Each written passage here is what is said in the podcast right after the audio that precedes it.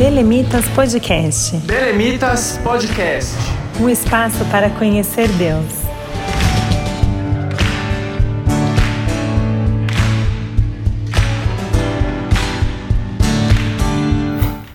Olá pessoal, a paz do Senhor. Sejam bem-vindos a mais um episódio do Belemitas Podcast.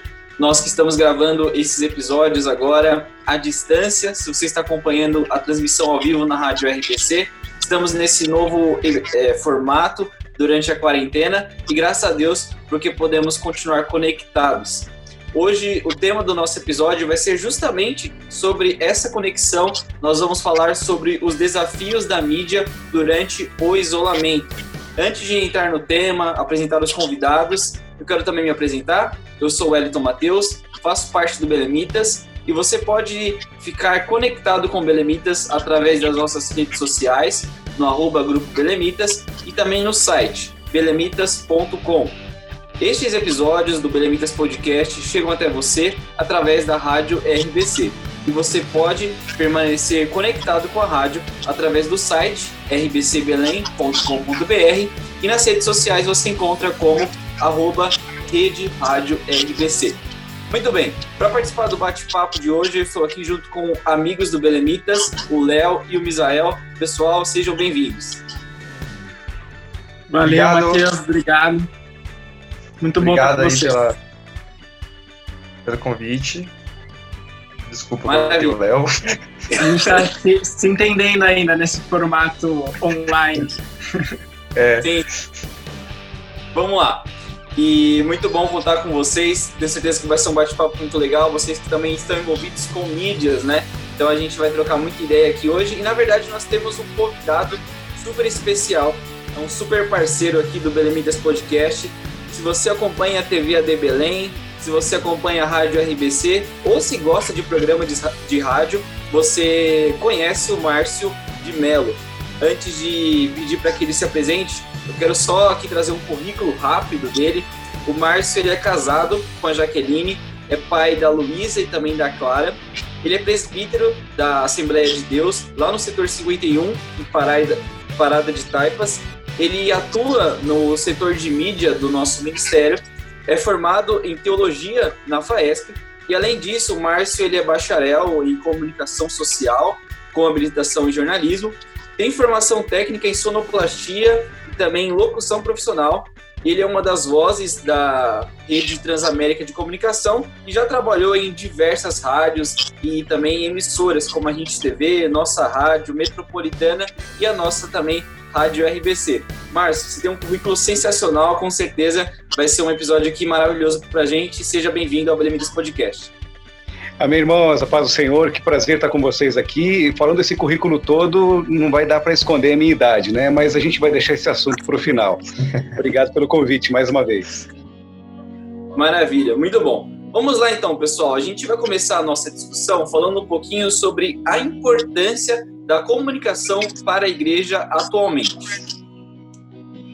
Bom, Márcio, é muito bom ter você aqui com a gente agora ao vivo e na, nas telas do Belemitas Podcast. Né? Você sempre está com a gente no Belemitas Podcast, mas sempre nos bastidores. E queria dizer que para a gente é um prazer muito grande te receber aqui.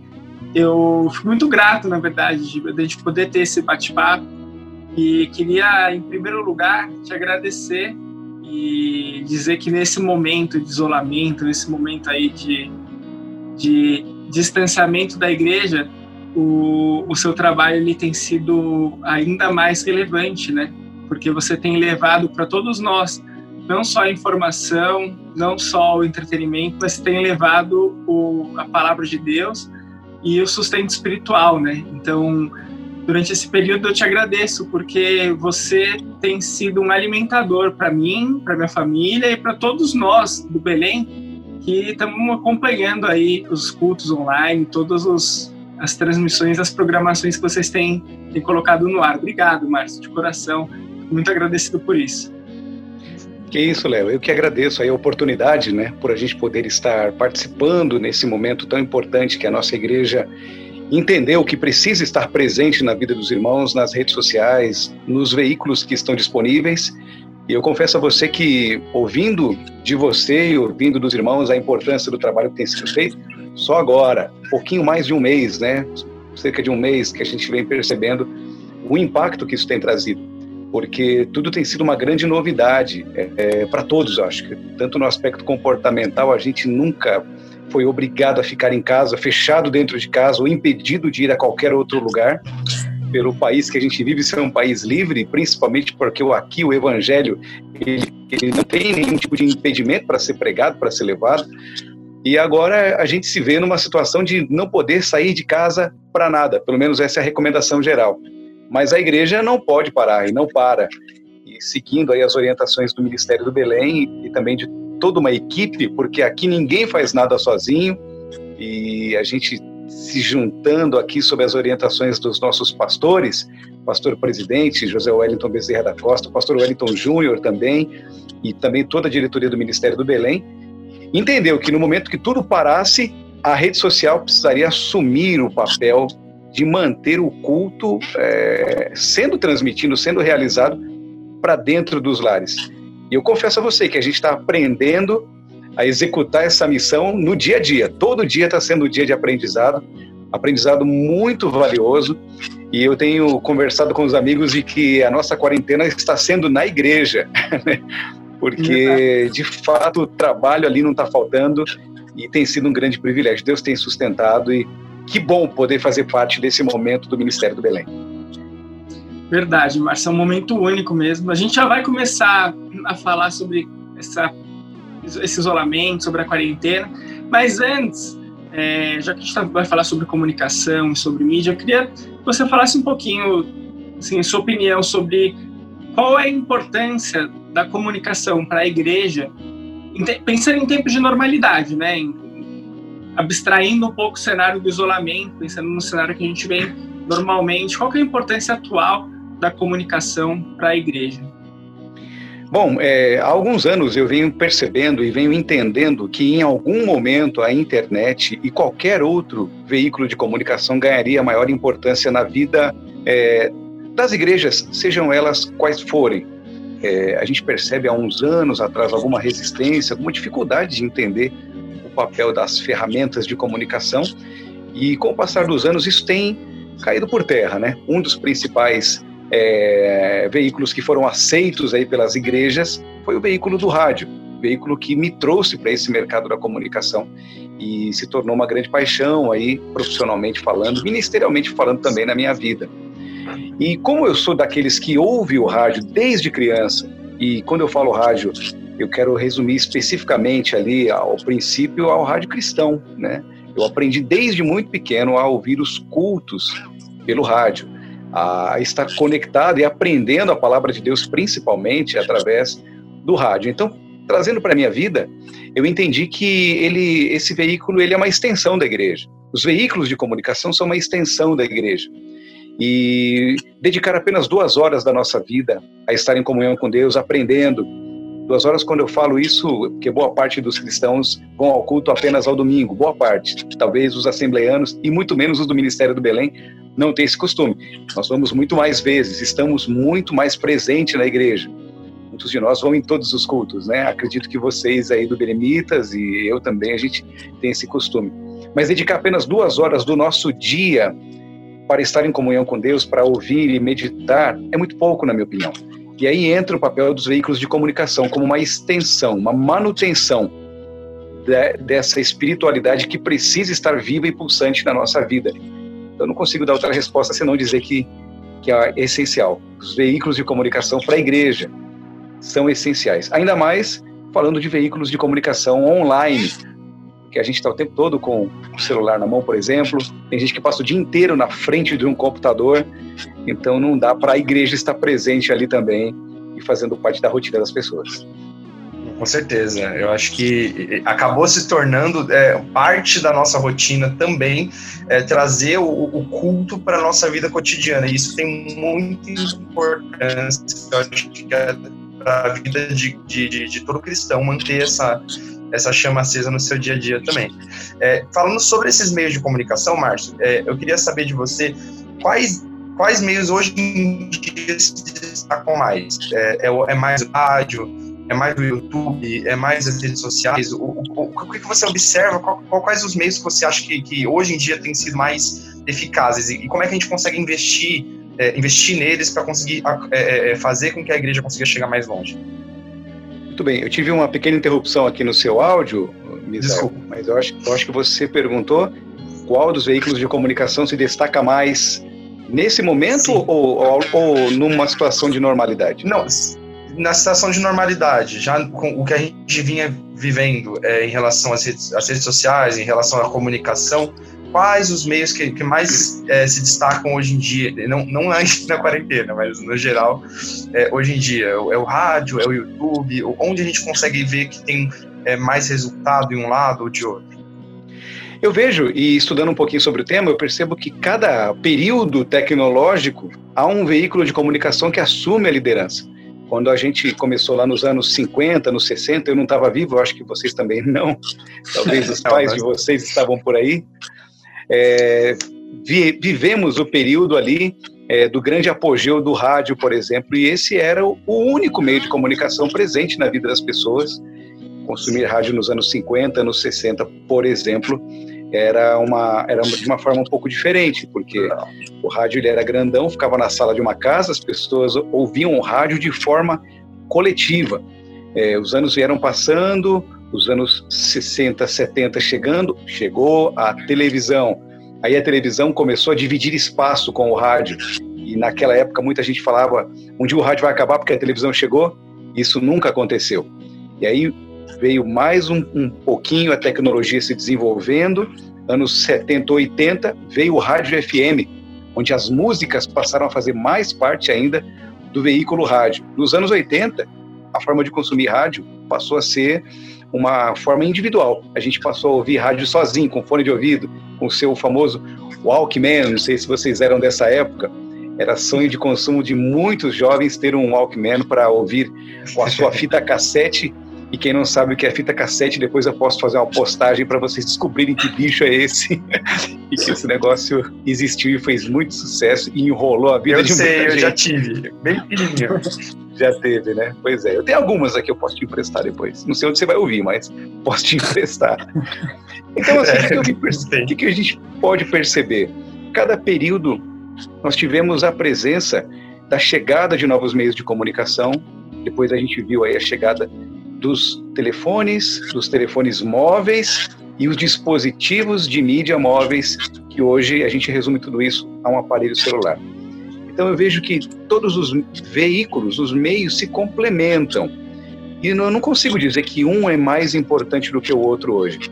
Eu acho que o rádio tem um papel muito importante, principalmente quando você está no trânsito ou ocupado fazendo alguma atividade. O rádio é um companheiro, é um veículo que você não precisa fazer, consumi-lo de forma individualizada ou, ou, ou de forma é, com atenção 100% focada nele. Você consegue estar, tá, por exemplo, costurando, cozinhando e o rádio está ali, você está recebendo informação, palavras de Deus, louvores, o que seja. Já a televisão ela tem um outro, uma outra forma, você precisa parar realmente e dar atenção a ela. Só que a televisão tem um agendamento, né? Tem o horário ali do jornal, tem o horário do programa, tem o horário do programa que você gosta de ouvir, você não pode perder, senão não, não tem jeito. E a internet veio para justamente você se programar é, e, e ouvi-la, acompanhá-la na hora que você quiser, né? Porque você tem a chance de dar play e pause da forma que quiser. É, mas de tudo isso, como eu sou um cara que gosta muito do rádio, eu vejo que o rádio é um dos grandes campeões ao longo de todos esses anos. Ele vem superando todas as inovações tecnológicas e sempre se adaptando, e sempre respirando e sobrevivendo no meio das dificuldades que ele vem enfrentado. E o que a gente está fazendo aqui hoje é uma evolução do rádio, que é o podcast, né? Então, eu acredito que o rádio tem um sim, papel sim. muito, muito essencial, muito poderoso nos dias de hoje. Embora a internet, que é o veículo, eu vejo que a internet é um canal de comunicação. Ela consegue, sem dúvida alguma, ser quase que essencial no dia de hoje. A gente está fazendo rádio pela internet aqui, né? E Sim. televisão pela internet também, né? Então, é, por ser do time do rádio, eu acho que o rádio ele vem sobrevivendo aí no meio de tudo isso. E nós cristãos, né, gente? A gente gosta de ouvir. Nós temos esse costume de aprender ouvindo. Nossa forma de aprendizado da palavra de Deus é auditiva é, aí o potencial gigantesco para o, o meu querido veículo que é o rádio. Com certeza, com certeza. E a gente conversa muito, né, Márcio, sobre isso, sobre como o rádio ele se mantém e se adapta ao que está acontecendo e ele vai se renovando, né? A cada dia a gente vê hoje as rádios online, as rádios com imagem. Então, o rádio ele é, ele é como se fosse um camaleão, né? Ele, ele tem uma metamorfose e vai se adaptando e vai se renovando. E essa ideia de que a fé ela vem pelo ouvir e, e é muito significativo para nós cristãos quanto que o rádio realmente em algum momento da nossa vida fez alguma diferença ali eu me lembro quando era criança eu ia para a escola é, no carro dos meus pais ouvindo as rádios evangélicas das, dos nossos hinos então o rádio realmente tem uma função muito importante para o desenvolvimento da nossa fé né? mas você título, né? algo Desculpa, Léo. O título rádio título né, que a gente dá a esse meio de comunicação acabou sendo associado ao aparelho. E hoje a gente entende que rádio é um meio de comunicar áudio. Porque o aparelho o rádio, ele sumiu das casas, né? Não sei se na sua casa aí tem, mas a gente não vê muitos aparelhos nas casas. Se você for num grande comércio de eletrodomésticos, você não, não vai encontrar para comprar com facilidade. Tem poucos aparelhos sendo produzidos, porque as pessoas consomem rádio no celular no carro, que alguma, na maioria das vezes já vem, você compra o carro já vem com o rádio, né? Uhum. Então, é essa forma, é da forma de transmitir som que a gente está falando aqui, não é somente do aparelho. Eu tenho alguns aparelhos aqui em casa, mas confesso que mesmo sendo profissional da área, eu nem tenho utilizado muito eles, não. É, é a internet e são os aplicativos que a gente acaba utilizando. O Márcio, você comentou um negócio que me, me chamou a atenção, até anotei aqui, você falou que os meios de comunicação eles são para você como uma extensão da igreja, né? E eu queria te fazer uma pergunta nessa linha.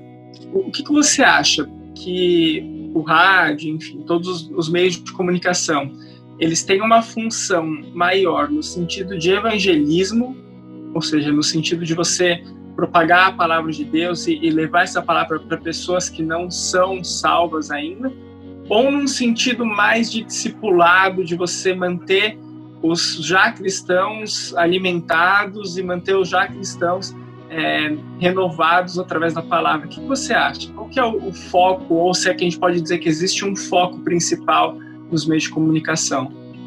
Eu acho que os dois. Eu acho que os dois, sem dúvida, porque por ser uma extensão da igreja, como a gente tem aqui colocado, é, de fato é, é, uma forma. Tem muita gente que não tem chance de ir à igreja também, sabe? Porque passa a semana trabalhando em profissões que não, não liberam nos horários de culto. E a única forma de ele cultuar a Deus é através de um meio de comunicação como esse.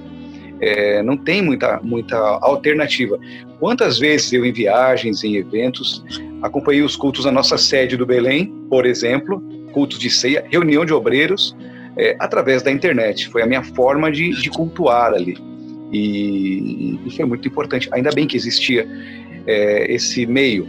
Ouvi falar de muita gente que em momentos de, de, de internação, de, de, doença, de não poder sair de casa como agora, é, cultuou ali e, e foi renovado através desse veículo. Mas eu conheço também muita gente que conheceu o Evangelho através de um meio de comunicação como esse de que sem querer querendo, como diz aquele velho ditado daquele velho poeta que vocês devem saber quem é, é acabou encontrando uma emissora de rádio, uma palavra que se interessou por ela e ficou ali e passou a, a trazer isso ao seu hábito diário e passou a se interessar pela palavra de Deus e até quebrar o preconceito de parar para ouvir um pastor, de parar para ouvir uma igreja, através desse mecanismo, porque ele pode fazer isso meio que sozinho, sem os olhares de julgamento, sem o próprio preconceito ali do meio que ele vivia. Então, sem dúvida alguma, o papel de evangelização e de manutenção, de fortalecimento de pessoas que precisam desse alimento espiritual é essencial e a manutenção do crente também. Eu acompanho cultos, já até ouvi o Mateus falando, um outro episódio, que ele acompanha cultos de igrejas de outros países, que acompanha cultos de igrejas de outras nações, para aprender um pouco, para ver um pouco como eles fazem por lá, para absorver ideias. Veja, se não se não é, é um crente aprendendo com outros irmãos. É, é a igreja, é a igreja online. E isso é um, um novo meio. A gente precisa olhar isso daí de outra forma, sem dúvida alguma, né? E, e, e valorizar também. Embora eu acho que não é fácil, sabe? É, cultuar a Deus através dos meios de, de online. Assim. Eu acho que a gente está tendo até dificuldade de parar diante de um celular, diante de um computador é, e focar a nossa atenção é, para receber a presença de Deus e para estar em comunhão com Deus através desse mecanismo que a gente aprendeu tantos anos, né, a cultuar Deus dentro da igreja, dentro do espaço de igreja. Eu acho que são poucos cristãos que conseguem é, cultuar verdadeiramente é, nesse tipo de situação tecnológica. Mas de repente aí é a chance da gente aprender, né, Léo? Verdade. Não, com certeza, com certeza é o que a gente consegue aprender alguma coisinha, né? Você com certeza deve ter bastante testemunhos de, de momentos em que você é, é, conheceu pessoas que ouviram a rádio e tiveram sua vida transformada pela rádio. É, já passou por diversas rádios cristãs, né? Diversas rádios é, é, evangélicas. Eu tenho certeza que já passou por algum testemunho desse, né? Você tem algum Sim. testemunho que você pode citar pra gente? Sim, tem alguns testemunhos, mas o que mais me, me guarda, me chama a, a atenção é de pessoas em situação de presídio. Porque foram jovens, foram pessoas que por alguma situação na sua vida ali, alguma dificuldade econômica ou até mesmo por falta de uma instrução moral, acabaram praticando algum crime e foram parar dentro da cadeia, dentro da prisão e condenado a, a ter que cumprir uma pena longa, extensa e gente que dizia da seguinte forma: olha, eu, eu não quero ser cristão, não quero ouvir a palavra de Deus, não quero ir para um culto, porque isso não me interessa. Mas no momento que ele estava fechado dentro de um presídio, ele não tinha para onde correr, né? não tinha para onde fugir, e ele precisava ouvir alguma coisa que trouxesse esperança. E o que ele tinha? Um radinho a pilha na mão, por exemplo. Um radinho a pilha daqueles mais baratinho possível, mas que significou a mudança de vida para ele, que ali ele pôde receber uma orientação, receber uma palavra de esperança e se transformar.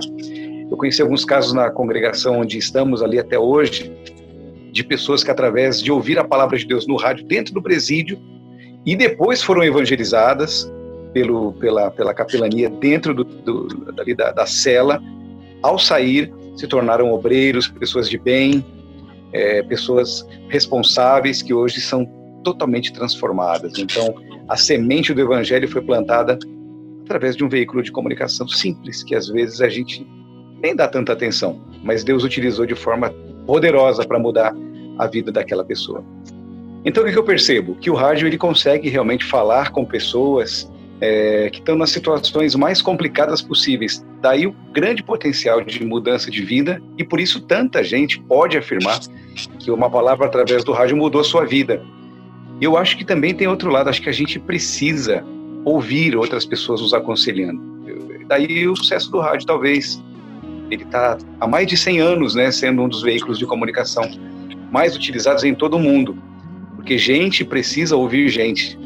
Gente tem vontade de estar perto de gente, de outras pessoas. E o rádio é aquele companheirão que está do lado o tempo todo, né? E eu tenho um, um exemplo vivo, o irmão Adelmo.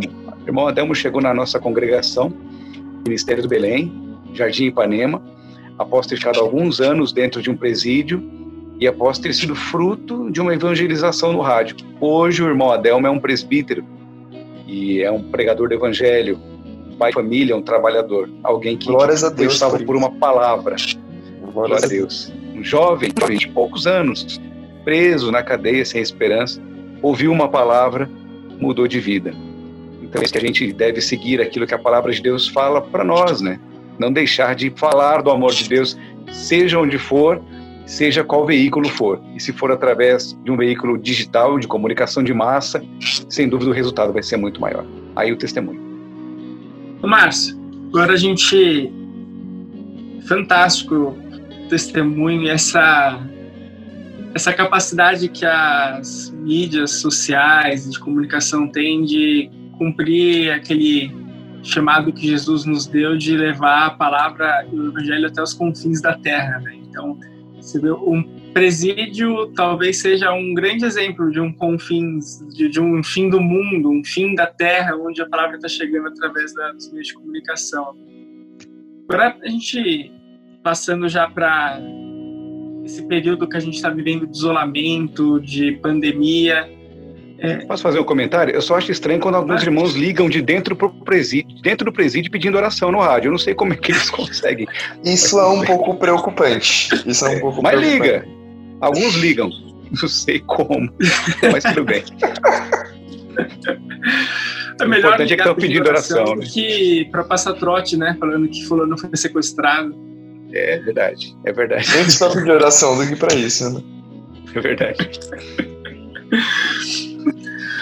Ô, Márcio, eu queria saber, cara, como que tem sido a rotina de vocês que estão trabalhando aí na linha de frente das transmissões dos cultos online da programação, tanto da Rádio NPC como da TV AD Belém?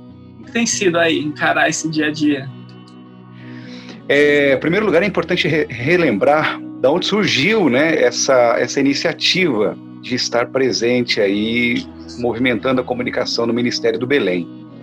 a nossa igreja, nós estamos aqui em São Paulo, né, tem muita gente acompanhando do Brasil, e nós estamos aqui de São Paulo, ou fora do Brasil também, e aqui o Ministério do Belém é muito presente em praticamente todas as regiões e realizando cultos nos lares, cultos em colégios através de ações de evangelismo, cultos nos presídios através do departamento de capelania. Capelania, desculpa, fugiu aqui a palavra.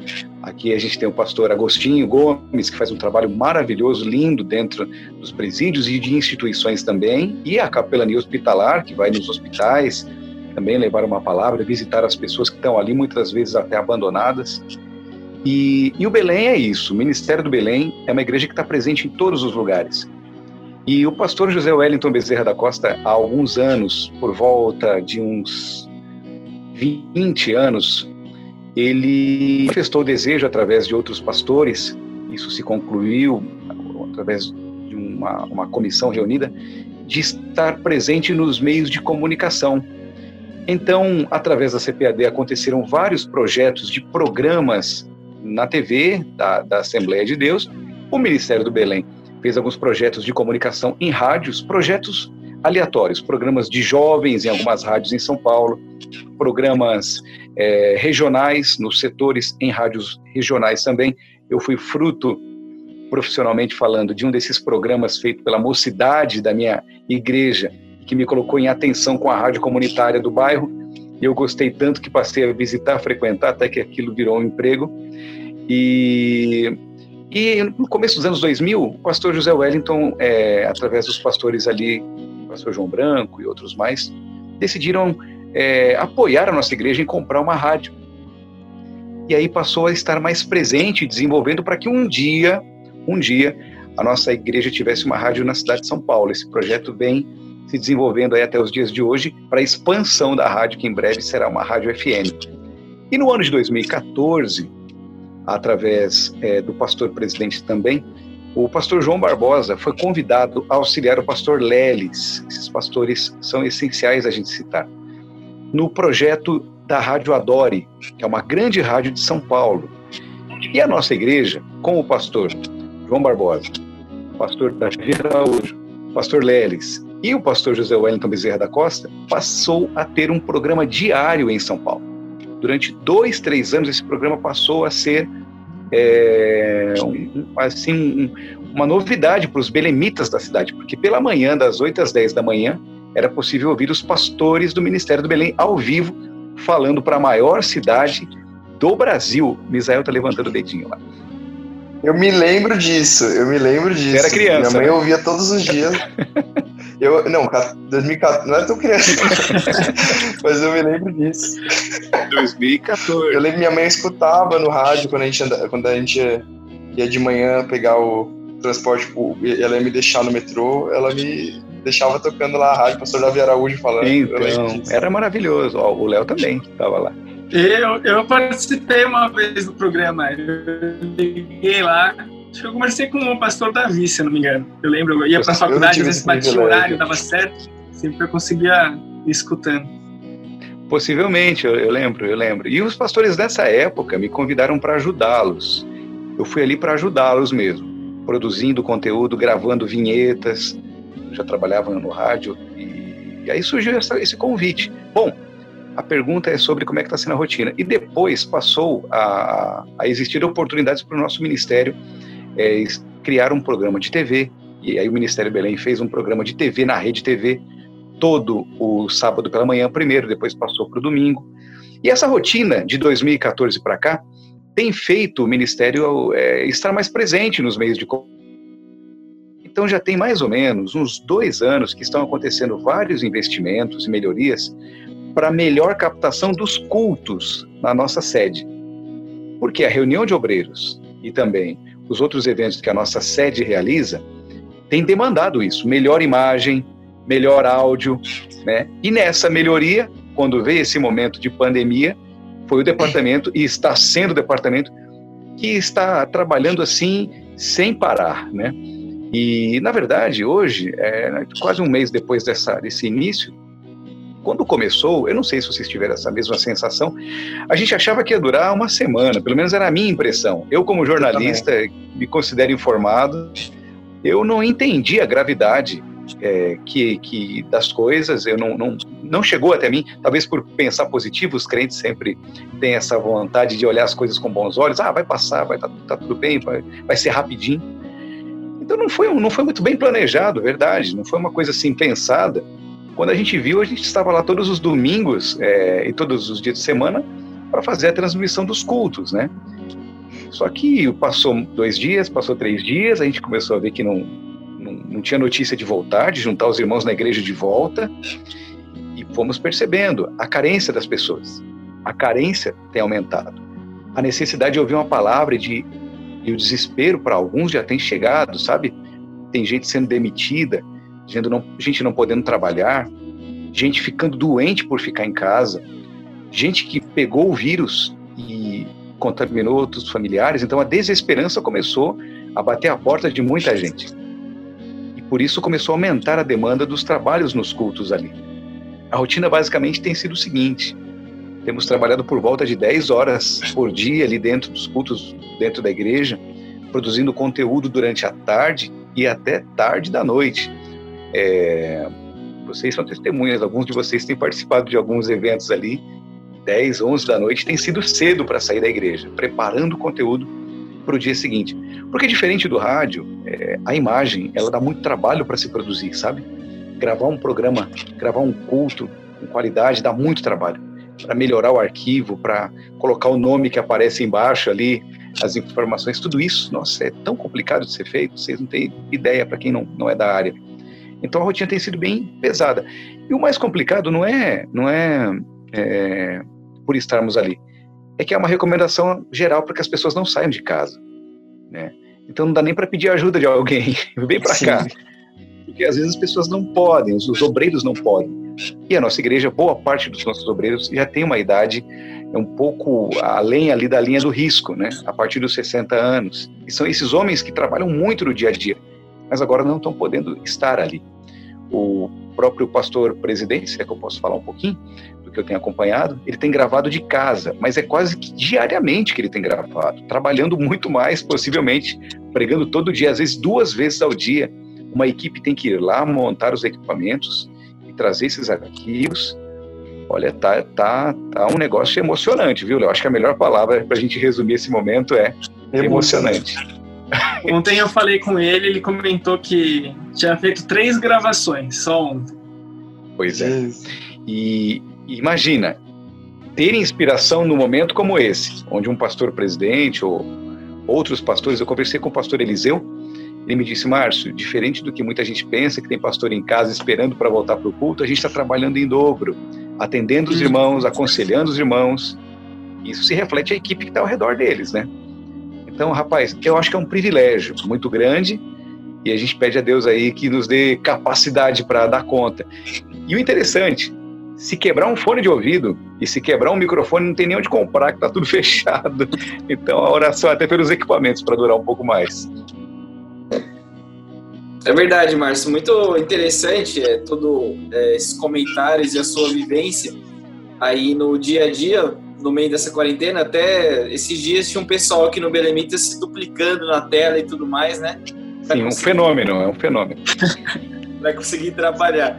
E a gente vê realmente, como você fala, né, um período emocionante. Nós vemos como cada ministério da igreja é extremamente importante. Então, quem trabalha com mídias, nesse momento, está com uma responsabilidade muito grande. A igreja está contando muito com essas pessoas. E é algo que a gente tem é, realmente tentado instigar aqui no Belevitas Podcast, que todo mundo participe na sua igreja, seja na área do louvor, seja na área da banda, na área das mídias, porque é um período que agora todo mundo pode de fato trabalhar, né? Então a gente vê a importância do trabalho aí de cada um dentro da casa do Senhor. Sem dúvida. Com certeza. Pois não, pode falar. Eu vou, Pode falar. Eu ia fazer só um comentário. É, eu posso falar pelo meu setor também, né? Eu sou do setor de Vila Rio Branco, né? Não sou de Guarulhos. E, e no ainda. meu setor eu, eu também. É, Jesus, eu ainda faço parte também do departamento de mídia, né? Eu ajudo o pessoal lá na fazendo arte, editando vídeo, é, ajudo no que eu posso, né? E também foi a mesma coisa. A gente fez uma reunião de supetão ali na, no, na sexta-feira que antecedeu ali o início efetivo da quarentena e falou: o que, que, a gente vai fazer? E aí falei, aí a gente montou uma programação lá, montou, vamos fazer isso tal dia, isso tal dia, isso tal dia. Falamos com o pastor e pá, começamos. E eu quero deixar meu voto de, de, de, de, de agradecimento aos meninos que têm feito um ótimo trabalho no meu setor também. É, o Davi Lima e o, e o Wesley Santos fizeram um trabalho, que estão fazendo um trabalho muito bom no meu setor também. E tenho certeza que os demais setores foi, foi a mesma coisa também. É, e, e, já passando para a próxima pergunta, é, é, Márcio, é, falando justamente sobre essa visibilidade, porque a gente está vendo é, nesse momento de, de quarentena, é, muita gente fazendo live, fazendo vídeo, fazendo isso, fazendo aquilo, e tem essa, essa afobação geral de, de das pessoas fazerem conteúdo para internet. É, é, eu, eu quero saber sobre aquela questão do servir ou ser visto. Você tem esse, é, é, é, esse, essa diferença de propósito que às vezes as pessoas têm. Você acha que nesse momento as pessoas podem se desvirtuar um pouco do propósito de, de levar uma palavra para as pessoas que precisam e acabar procurando visibilidade, procurando aparecer, procurando crescer nessa onda? O que você acha, é, Márcio, a respeito desse tipo de coisa? Eu acho que isso sempre vai existir, as pessoas que acabam sendo um pouco equivocadas né, no propósito que Deus tem para a vida delas. Né? Sempre vai existir, em qualquer situação. Sempre vai ter alguém que vai entender um pouquinho errado ali, não vai entender é, exatamente o foco e a energia que ele tem e aonde ele deve aplicar essa, essa vontade de fazer as coisas. É, eu aprendi com o pastor José Prado Veiga. Pastor Veiga foi meu pastor durante mais de 15 anos e uma das coisas que mudou a minha vida e o meu jeito de me relacionar com esse tipo de situação, é, o pastor aplicou ali a, a, aos obreiros que os obreiros devem ser chamados e que o obreiro chamado, a pessoa que é chamada, ela tem uma convicção e uma certeza, as portas se abrem naturalmente para que ele execute o trabalho que Deus o chamou, que o obreiro não, o obreiro não precisa ser é, pretencioso ou, oferecido, é tão difícil a gente definir o limite dessas questões, né? É tão difícil a gente definir o, o até onde eu tô, eu tô exagerando na dosagem, até onde eu tô errando na desvirtuando aquilo que eu tenho na mão. Mas eu acho que que é um momento de muito cuidado realmente, é, e para a gente entender que a qualidade do trabalho, a qualidade daquilo que você está fazendo para o reino de Deus nessa hora, ela tem que ser colocada assim como um item essencial, um item quase que o mais importante, né? E, e, quando você coloca o foco na qualidade, eu acho que você tira um pouco a vaidade de lado, coloca um pouco em segundo plano e lá no fim da fila. Porque fazer Sim. bem feito as coisas dá, dá muito trabalho, né? é e se dá trabalho não fica fácil. E se não fica fácil, não é qualquer um que quer fazer, né? Eu acabo vendo dessa forma, assim. É, também tem a questão do espaço e da confiança que os nossos pastores têm dado às pessoas é, que têm um chamado específico para cada área. Esse é um tema bastante polêmico, eu tenho até dificuldade, até peço a ajuda de vocês aí para me ajudar a responder essa pergunta. Porque eu acho que você já respondeu bem. Realmente é, é, é delicado, rapaz. Eu, eu passei, assim, tantos anos é, propondo e sugerindo ideias no meu setor, por exemplo, E quantas vezes o pastor ali tinha sempre o cuidado de falar, irmão Márcio, não é bem nessa dose, é pô, ali, ó, é, vai, vai por esse lado aqui. Tá bom, mas veja bem, é ali que eu preciso de você. É, e, e foi tão essencial esse, essa, esse encaminhamento, né, para eu achar o meu, o meu lugar também. E, e, eu louvo a Deus porque os nossos pastores têm confiado também, de certa forma, em nós, né, em vocês, as pessoas que tem aí em cada congregação. Porque encontrar pessoas para ajudar numa hora dessa é muito complicado. Não somente pela vontade, mas pela condição. Hoje eu conversava uhum. com um amigo ali à tarde e eu dizia assim: olha, é, coisa que a gente aprende no ministério, não sei se vocês vão concordar, nem sempre o mais disposto ou o mais disponível é o mais competente, mas às vezes ele é a melhor escolha porque às vezes Sim. o mais competente ele é o menos disposto e o menos disponível. Então, gente disponível, gente com vontade, gente com amor para se entregar, para fazer, para ouvir, para aprender, é, é item que está em escassez por aí. Se vocês conhecerem esse grupo onde eles estão, me incluam nele, por favor. Sim, sim, com certeza. E eu acho que tem um aspecto também, Marcos, sobre essa questão que o Misa colocou de servir ou ser visto, nesse momento que a gente está vivendo de isolamento, nesse momento que a gente está vivendo de pandemia, é, acho que tem uma, uma, um lado de você interpretar bem a realidade, interpretar bem a situação e aquele que interpreta bem e consegue compreender a magnitude do que a gente está passando, é, ele, ele pende para o servir, né? Aquele que consegue entender a necessidade que a igreja tem hoje, a, a forma como as pessoas estão lidando com isso emocionalmente, aquele que consegue é, captar essas informações que estão sendo jogadas em jornal, mídia, lives por aí, quem consegue entender tipo, o significado espiritual de tudo isso, ele vai entender para o servir e ele vai deixar de lado um pouco o ser visto, né? De, no sentido de querer se promover através da live, se promover através da, dessa situação, né? Porque a gente está chegando num, num, num, momento de essência, né, Márcio? A gente está pegando a essência de essência. tudo que a igreja é e, e é condensando numa, numa tela de celular e a gente está aprendendo a valorizar as pequenas coisas, né? E acho que nessa valorização das pequenas coisas está o serviço, né? Sabe, Léo, eu, eu aprendi uma coisa. É, aí a gente vai ter que talvez dividir um pouco essa questão e talvez trazer para outra realidade para a gente também proteger um pouco aqueles que acabam se exagerando um pouco na dose do ser visto, né? De se jogar na frente da, da selfie, né? Quando se fala de comunicador, comunicador, a pessoa que tem a essência da comunicação, é natural que ele tenha um pouco de exibicionismo também. Porque as pessoas que têm sem a gente dar uma conotação negativa para isso. Vamos chamar, vamos apenas colocar no grupo da característica. Tem gente que é exibicionista, tem gente que não é. Simples assim, sem, sem exagerar aqui na nossa observação sobre essa questão. Então, é, vai, vão ter pessoas que são de fato um pouco exibicionistas, gostam de mostrar, gostam de estar à frente. E às vezes isso não tem uma má intenção também. Né? É, mas também a verdade, o oposto também é contra, é verdadeiro disso daí, né?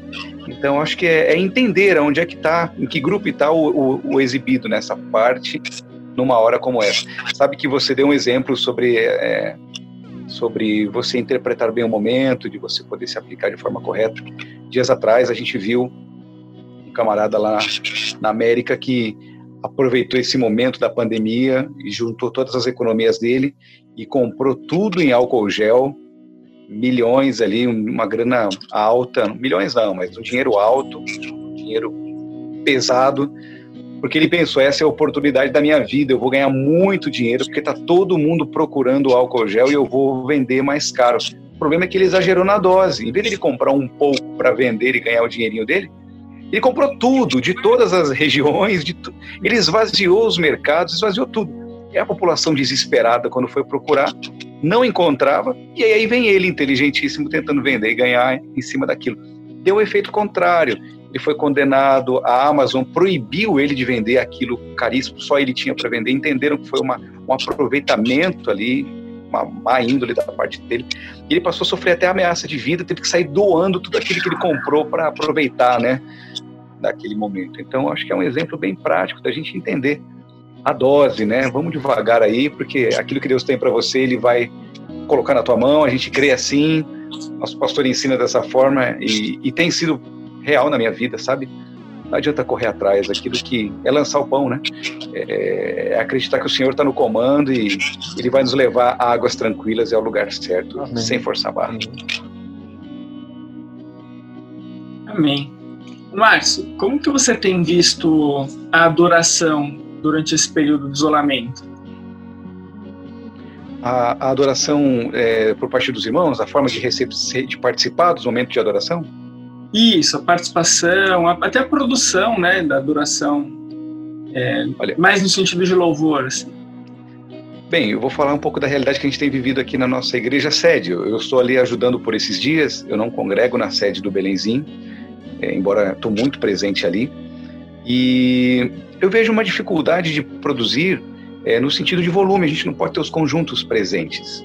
É, em compensação, aqueles que estão aplicados e que podem estar poucos instrumentistas, poucos vocalistas, eu tenho percebido uma, uma, uma, maior dedicação, um desejo maior de servir, um quebrantamento maior. Hoje, no culto que foi realizado à noite, é, no período de oração, a presença de Deus naquele lugar, já com quatro pessoas orando, num tempo para mais de três mil pessoas, o quebrantamento, a entrega tão grande. E aí a gente acaba aprendendo que no momento de escassez é que a gente aprende a valorizar, né? E o músico tocando sozinho, sabe? Literalmente, como a gente aprendeu com os nossos pastores, conseguiu trazer o céu para dentro da igreja ali. Então, eu percebo esse quebrantamento, essa sede. E a quantidade de pessoas, Léo, é, se arrependendo, pedindo perdão, se consertando com Deus através do Facebook, através da live. Olha, domingo passado, é, acho que foi domingo retrasado, nós tivemos mais de 20 decisões por Cristo pela internet. E pode parecer um número pequeno, mas nós não víamos esses números acontecendo até dias atrás. Era a coisa mais rara. E o apelo era feito, a palavra era pregada, mas as pessoas passaram a valorizar um pouco mais, na minha opinião. É... E a vontade, né? Hoje o culto atrasou um pouquinho para começar. A live atrasou um pouquinho para começar. Começou uns 10 minutos de atraso. Tinha gente reclamando: cadê o culto? Pelo amor de Deus, que hora começa o culto? Não vai ter culto hoje? Eu já estou esperando. Sabe? Realmente realmente a sede está maior, o desejo está maior. É a impressão que eu estou tendo. Talvez porque o Brasil nunca viveu um negócio assim, como a gente já falou aqui. A igreja trabalhava nunca. livre, tranquila, porta aberta. Agora a porta está fechada e a gente não pode trazer os irmãos lá para dentro. Então, tá diferente. Não. E a, e a, gente já falou sobre isso, mas já para a gente comentar um pouco mais, é, é, a diferença de você ter um momento de adoração pela internet, virtual, à distância, do que ter no culto real é, é bem diferente, né? E não é a mesma coisa, não é cultuar, não é o mesmo cultuar, se não estar junto com os irmãos. É, mas como você vê essa diferença e como você vê que é, é, é como a gente consegue é, é, manter esse, essa adoração mesmo estando distante? Eu acho que entra um pouco da técnica. Vou falar um pouquinho da técnica porque, de certa forma, os pastores e os músicos que estão ali à frente desse trabalho online são os mesmos que estão à frente do trabalho presencial. Acredito que a seriedade e o envolvimento com o serviço que eles estão prestando não mudou. Talvez a forma de direcionar a mensagem está adaptando um pouquinho ali. Mas eu acredito, você falou, né, que não é igual a forma de cultuar. Mas eu penso que a gente tem que criar formas de trazê-la para o mais próximo possível do que é na igreja. Uhum para que a experiência seja mantida, né? para que a experiência consiga realmente trazer os mesmos resultados de mudança de vida, de quebrantamento, de atenção, de crescimento espiritual para dentro da igreja, acontece na igreja, tem que acontecer no online também. Eu acho que a técnica tem que ser melhor trabalhada, é, de alguma forma, com que você realmente tenha a sensação de estar num ambiente de culto, né? dentro da, da sua congregação, dentro da sua igreja sede, por exemplo. É, eu percebo que as dificuldades técnicas talvez sejam o culpado de você dizer, por exemplo, que não é igual. É a impressão que, que eu tenho, não sei se vocês podem compartilhar comigo. É, não, também, também, também é, mas é, também eu acho que vai também da, do espectador, né? O espectador Sim. ele tem que ele precisa também ajudar, né? Eu vi uma piada esses dias na internet de é, o pessoal fala assim, assistindo culto na internet, aí parece uma pessoa toda abraçada assim no colchão, cheio, cheio de cobertor em volta, dizendo glória a Deus. e aí, é, e eu, eu tive uma experiência muito bonita esses dias. Eu assisti um culto de terça-feira aqui da minha igreja junto com os meus avós. Eu fui, eu, eles moram aqui na casa do lado, eu fui lá, fui lá na casa deles. E eles sentaram lá na sala, ligar, eu liguei a, o, o, a live para eles assistirem. E, e, eles, e eles se emocionaram assistindo como se eles estivessem no culto. Tá. Então, eles tiveram o, o, talvez mais facilidade do que eu para me entregar numa live do que eu mesmo, entendeu? Eu fiquei Sim. muito feliz com isso. É porque eu acho que nós não estamos acostumados a dedicar o aparelho celular, o computador para isso. E Sim. a gente olha para esse aparelho e outras coisas vêm à nossa memória. Por exemplo, deixa eu ver meu e-mail, deixa eu ver se alguém mandou uma mensagem, deixa, sei lá, fazer outra exatamente, coisa. Marta, exatamente, habitu, habituado a fazer, e não cultuar, né? E aí talvez os seus avós e, é, realmente focaram, até porque outra geração a atenção central, né? Menos distração, menos atividade ao mesmo tempo, menos menos distribuição do foco ali, conseguiram realmente se trans, transportar para o ambiente de culto. É, eu vi o louvor do coral do Belém. Eu até queria convidar os irmãos depois a pesquisarem essa iniciativa deles. Eles gravaram um louvor, mais de 60 pessoas, cada um gravou da sua casa, montaram mais de 60 pedacinhos de hinos ali isso foi enviado para um editor, ele editou e colocou todo mundo cantando na live. Mais de 60 pessoas, negócio extraordinário de você ver com a mesma impressão de culto. Muito crente que viu aquilo ali chorou, se quebrantou na presença de Deus, primeiro, pela saudade de estar junto com os irmãos, da experiência coletiva. Segundo, por perceber o poder do louvor através do celular, né, de um dispositivo desse simples que a gente nem, nem atribui ele a culto. Então, é, é interessante. Eu vi um outro dia um pregador perguntando o seguinte: será que vocês tomam tanta água no culto online quanto quando vocês estão na igreja, que fica saindo toda hora para ir tomar água? Exatamente. E aí, e aí, na internet vocês também saem para tomar água ou tomam água com o celular do lado, né? Bem certeiro esse exemplo, é, eu não diria melhor. Na verdade, a gente, o nosso problema é justamente, eu acho que eu não diria melhor do que isso. A gente não consegue associar muitas vezes o celular, o, o notebook, o, o, o, aparelho que a gente usa para tanta coisa que para a gente simboliza distração, relacionar ele com culto, com cultuar, com oferecer um louvor, com oferecer uma adoração. Eu acho que eu não, eu não colocaria melhor do que você falou. É, eu acho que vocês vão concordar aí, eu acho que isso é com tudo, né? Todos os aparelhos tecnológicos têm período de adaptação. Eu acho que a gente está aprendendo agora que o celular também pode servir para cultuar, porque a gente usa o celular para estudar, para pagar conta, para fazer negócio, fazer amizade. Tem gente que está usando aí até para tentar se casar. Né? Então, é, tem várias finalidades. Né? E eu, por exemplo, aprendi é, desde pequeno, e talvez porque eu sou, sou um ouvinte de rádio apaixonado. Esse assunto do rádio, de novo, eu não consigo falar alguma coisa sem trazer o rádio para minha vida, que ele é muito presente. Eu aprendi que eu sou auditivo, meu jeito de aprender as coisas é ouvindo. Eu tenho muita dificuldade de aprender, por exemplo, lendo, embora aprenda. Mas se eu ouvir, realmente eu guardo dados, informações, consigo reproduzir até depois, que realmente eu guardo. É uma característica minha. Uh, já tem gente que tem uma dificuldade imensa de aprender ouvindo e tem que aprender, por exemplo, assistindo é outra geração, tem que ver alguém fazendo. Então, os mecanismos aí de, de, de eles são diversos, a gente vai descobrindo caminhos, né? E eu acho que a necessidade é que nos ensina a, adaptar. É, tem muita gente, como a gente falou no começo da conversa, que aprendeu a cultuar a Deus através da internet, porque não tinha outro jeito, era o único jeito que tinha. E esse hábito de dar atenção ao celular durante o culto, durante a palavra, Acho que cabe ao pregador, né, que está ali online falando, ó, oh, agora a gente vai começar o culto. Faz um esforço para ficar focado. Tenta desligar do que está acontecendo ao teu redor, ensinar, né? Doutrinar quem está recebendo a mensagem, de modo que a mensagem consiga alcançar o maior resultado possível. Algum tipo de interrupção ela pode ter, mas ter mais certeza de que a mensagem não está sendo interrompida e que quem está recebendo está recebendo 100%, né?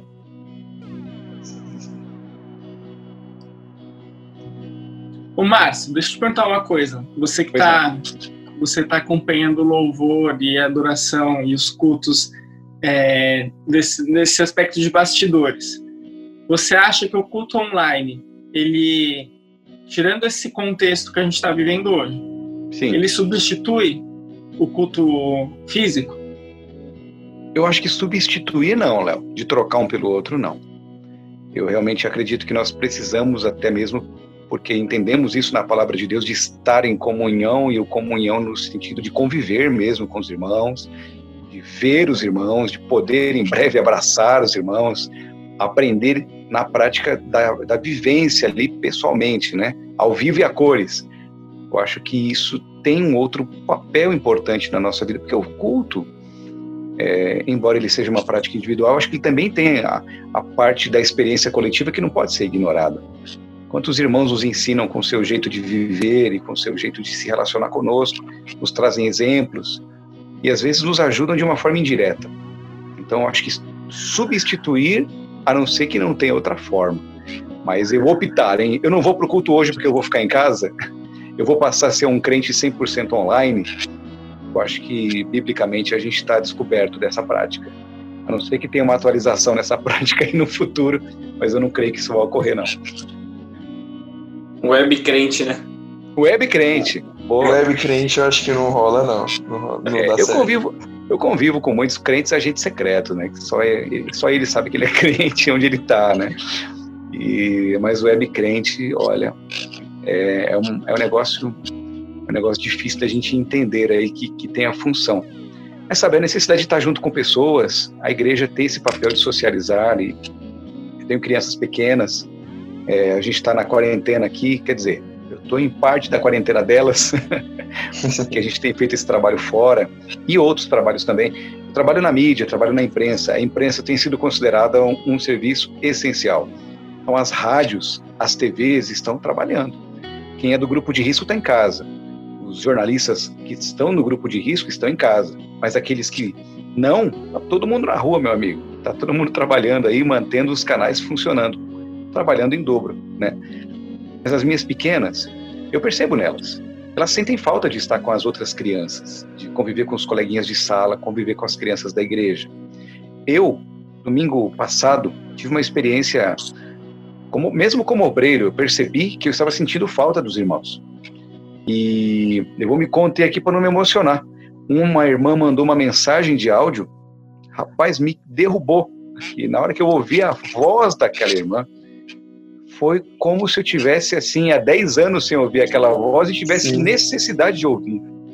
Então, eu estive conversando com o pastor Marcelo, que faz parte também aí da, da juventude, da, do CNJ, ele conversou, compartilhou comigo algo que agora já não é mais individual entre nós aqui, eu vou jogar aqui na, no grupo.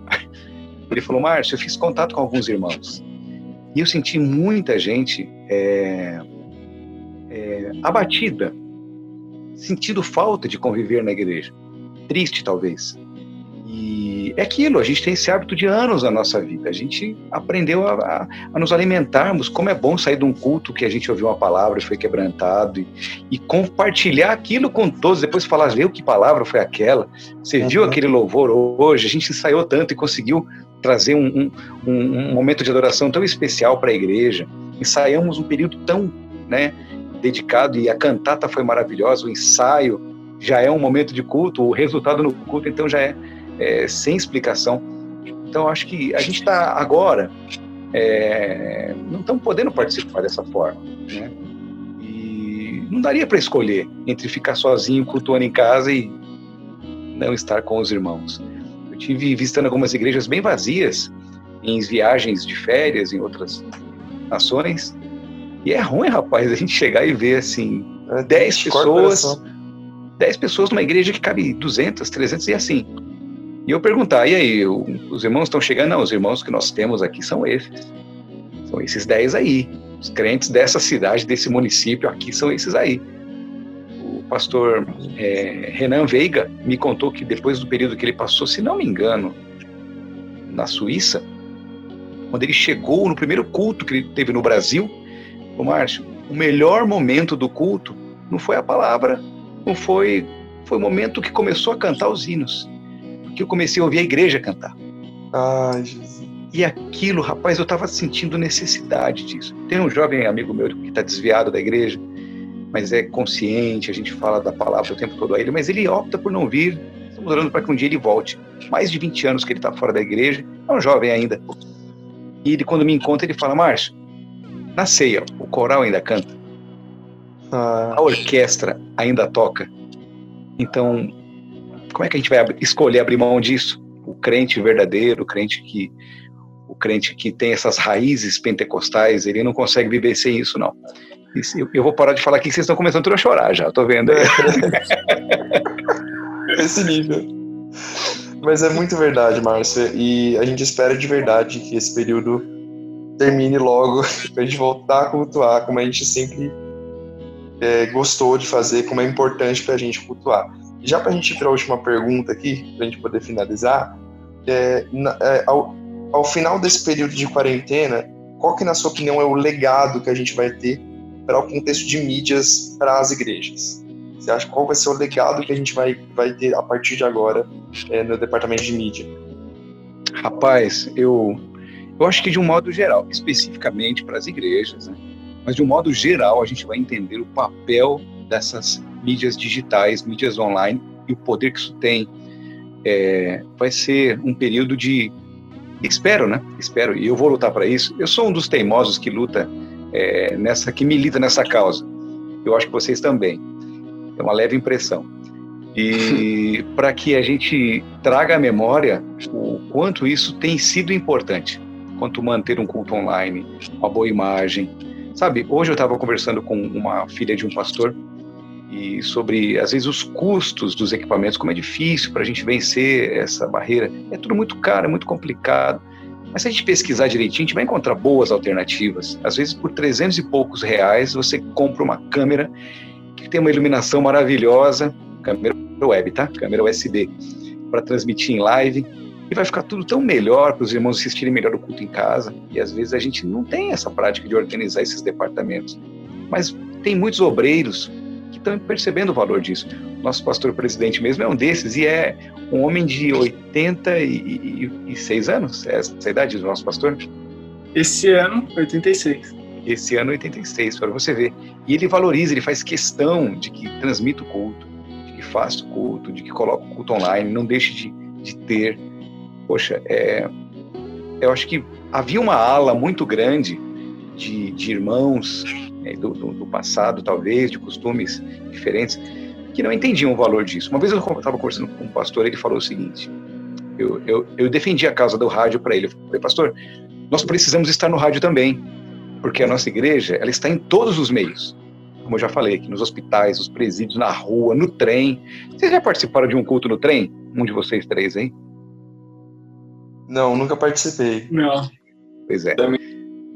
Eu vou escrever um livro no futuro que vai se chamar assim, Márcio Melo, Mil Histórias e Algo Mais.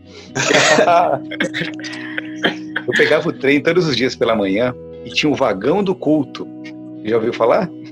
Já ouvi falar, já ouvi falar. Vagão do culto. O culto começa às sete e meia. Naquela época era assim. Tem alguns anos que eu não pego esse trem mais. Não é o trem das onze, tá? É o trem das sete. E, e eu pegava esse trem e a gente já sabia, os crentes já ficavam no lugar onde parava o, o vagão do culto.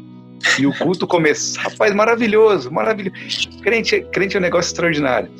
E eles é, entravam no, no, no vagão e, e aí cada estação, né?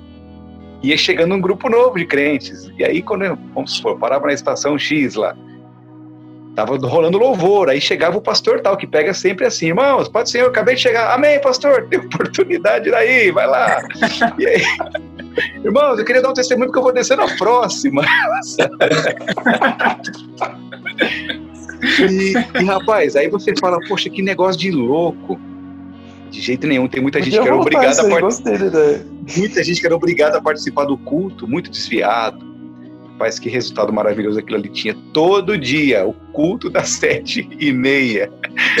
Vagão do culto, né? Então, veja, é, viajei no tempo aqui, até me perdi na história. Mas, assim, é, a gente valorizar práticas. Então, que a gente aprenda nesse momento a valorizar essas práticas. Agora, eu acho também que é importante a gente entender que tudo tem que ser feito com técnica, com ordem, com decência. É organizar esses departamentos para que eles sejam feitos com uma certa ordem, periodicidade, né, para não faltar. E, e mantendo um padrão ali, não só do ministério, mas dos setores, das congregações, até para todo mundo trabalhar e, e, alcançar seus resultados é, sem, sabe, sem perder tempo, sem perder foco, sem perder energia também. É, às vezes é melhor, muito, muito melhor, fazer uma boa live, uma boa transmissão de 15 minutos do que uma transmissão mal feita de duas horas. É, acho que é, resumindo, é, é esse ponto que a gente tem que levar em consideração mas valorizar né, essas mídias online aí como ferramenta de comunicação. Talvez no mundo afora já é feito isso. Que é coisa de brasileiro, a gente tem alguns costumes diferentes. Estamos aprendendo. Agora a gente vai aprender que dá para assistir televisão também na internet e dá para cultuar na internet também. É isso aí. Perfeito, Márcio. A gente aprendeu muito, eu tenho certeza, aqui nesse episódio. Na verdade, desde que o Belemitas Podcast chega ali na Rádio RBC, a gente tem conseguido evoluir muito eu, particularmente, é, tenho aprendido muito com você. Espero que o pessoal aí não comente pedindo que você vire o apresentador, senão eu vou perder o meu emprego Mas graças a Deus, Márcio, pela sua vida, por esse trabalho e pelo tanto que a gente pôde é, aprender aqui hoje. Agradeço também aí ao Léo, ao Misa, que participaram desse bate-papo. E antes de voltar, Márcio, a palavra para você, para você deixar aí suas palavras finais e também fazer uma oração com a gente, só queria lembrar o pessoal que está acompanhando para seguir o Belemitas nas redes sociais, arroba Grupo Belemitas, e também acompanhar a Rádio RBC. Você acha lá no site rbcbelém.com.br e nas redes sociais como arroba Rede Rádio RBC. Então, mais uma vez, pessoal, obrigado por esse episódio. Márcio, pode falar aí com a gente também fazer essa oração final. Muito bem, muito bem. Olha, o grande desejo é que o nosso ministério, que a nossa igreja, que as igrejas cristãs possam estar presentes nos meios de comunicação cada vez mais, é, de uma forma a complementar a vida das pessoas, a trazer esperança, a trazer direção, ensinar é, coisas boas, hábitos saudáveis, hábitos de vida, de comportamento. Eu não conheço nenhuma igreja que, a partir do momento que chegou na vida de alguém, passou a trazer é, hábitos ruins, muito pelo contrário, sempre trouxe é, crescimento, melhoria, mudança, e se elas puderem estar presentes nos meios de comunicação, melhor ainda. Eu louvo a Deus porque na minha infância existiam poucas formas de trabalhar é, as igrejas estarem na mídia. E dos últimos anos para cá, eu louvo a Deus porque eu pude participar de boa parte das grandes é, é, mídias cristãs, canais de TV, canais de rádio, e está crescendo. E eu estou achando isso maravilhoso. Vai crescer ainda mais. É, essa geração está tendo mais chance. É, Conta-se que nos anos 70 aí não existia rádio evangélica. Eu não sei, não tem esses dados, mas não existia. E nos anos 90, nos anos 2000 só está crescendo. Tem países que têm rádios cristãs, canais cristãos, em primeiro lugar. No Rio de Janeiro, é, a rádio que é mais ouvida do estado inteiro e é campeã de audiência, está em primeiro lugar. Não é uma rádio de notícia, não é uma rádio de futebol, é uma rádio evangélica. E em Belo Horizonte também. E no Nordeste ali, Ceará, por exemplo, existe também bom posicionamento. Só em São Paulo que não.